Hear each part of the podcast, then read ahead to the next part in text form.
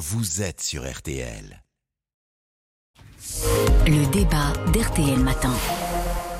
Eh bien justement, depuis plusieurs jours, le terme délestage est mis en avant par le gouvernement. Alors, euh, avec ce risque de coupure d'électricité, on se demande si le, le, gouvernement a suffisamment anticipé la situation. Bonjour Yann Brossard. Bonjour. Vous êtes maire adjoint de Paris, en charge du logement et porte-parole du Parti communiste français. Face à vous, Charles Sitzenstuhl, bienvenue. Bonjour. Député du Bas-Rhin, porte-parole des députés Renaissance, le parti présidentiel. Yann Brossard, que pensez-vous finalement des annonces gouvernementales et plus largement de la préparation des esprits quant aux coupures possibles cet hiver?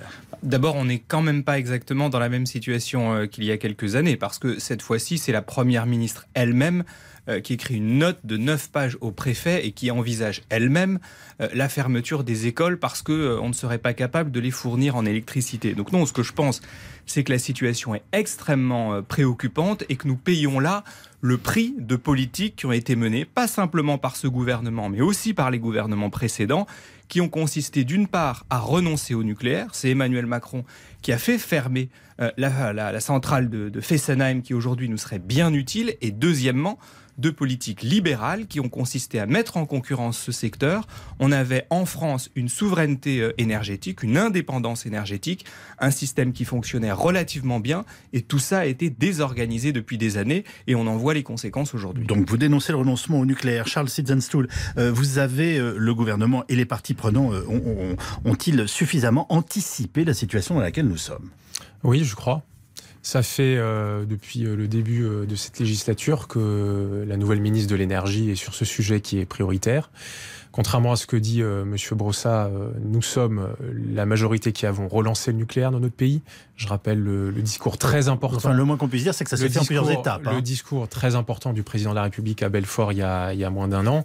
Et puis euh, quand j'écoute euh, l'adjoint de Madame Hidalgo, euh, je me demande si son objectif c'est pas de passer au, au bêtisier, d'avoir recevoir des leçons de bonne gestion de la part d'un adjoint qui, qui, fait partie de l'équipe municipale qui a mis le, le, bazar à la capitale de la France et qui, qui gère Paris quoi, de la façon. Avec le mais non, mais je, quoi le rapport avec les coupures d'électricité là le, le, le, rapport, c'est que c'est toujours très important de savoir d'où on parle. Et comme communiste, vous devriez le savoir. Et donc recevoir des leçons de bonne gestion et d'anticipation de la part de quelqu'un qui est directement responsable du chaos que vit Paris depuis plusieurs années, je trouve ça, ça assez, vous fort, assez fort. Ça de parler des coupures assez fort, assez fort de café. Pour que vous s'agissant, obligé de, parler de la, de la situation de l'énergie, s'agissant de la situation de de l'énergie, nous mmh. avons effectivement 38, un, un parc, 38 réacteurs qui ne fonctionnent pas sur 56. Un parc nucléaire qui euh, qui euh, qui a besoin d'être en maintenance, comme tous les parcs euh, nucléaires.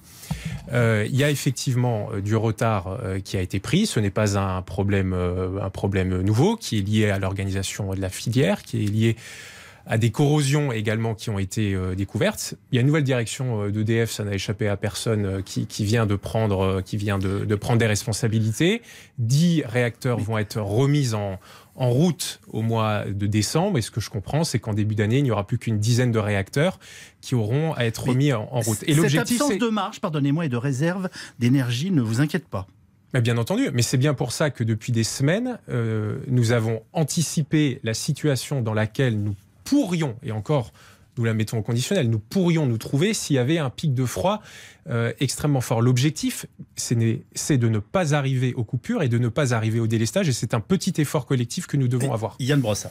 Non mais soyons sérieux, cette affaire, c'est un immense sentiment d'humiliation nationale. Et d'ailleurs, vous évoquiez Emmanuel Macron et le nucléaire, je le redis, c'est Emmanuel Macron qui fait fermer Fessenheim, faisant suite d'ailleurs aux Hollande. décisions du François gouvernement Hollande, avec vos alliés Mais verts. ils se sont plantés les uns Hollande. et les autres. Et pour ce qui nous concerne, François Hollande qui a fait ce fermer qui nous Fessenheim. concerne, si vous permettez qu'on fasse une phrase, au Parti communiste, nous avons été toujours très cohérents sur le sujet et Fabien Roussel a toujours dit qu'il était favorable au nucléaire et qu'on ne s'en sortirait en matière ça, énergétique euh, qu'à la condition, anti-nucléaire. qu'à la condition de, de- de continuer avec le nucléaire. Et puis surtout, Madame Borne, quand elle était ministre de la Transition écologique, elle ne jurait que par le renoncement au nucléaire. Et aujourd'hui, nous payons le prix de toutes ces politiques. Or, la réalité, c'est qu'on s'est aligné sur le modèle allemand, qui est un modèle désastreux, qui est un modèle polluant, qui est un modèle qui nous prive de notre indépendance énergétique. Et voilà la situation dans laquelle nous sommes aujourd'hui. Et deuxièmement, je le redis, nous payons aussi le prix de l'ouverture à la concurrence avec ce système complètement débile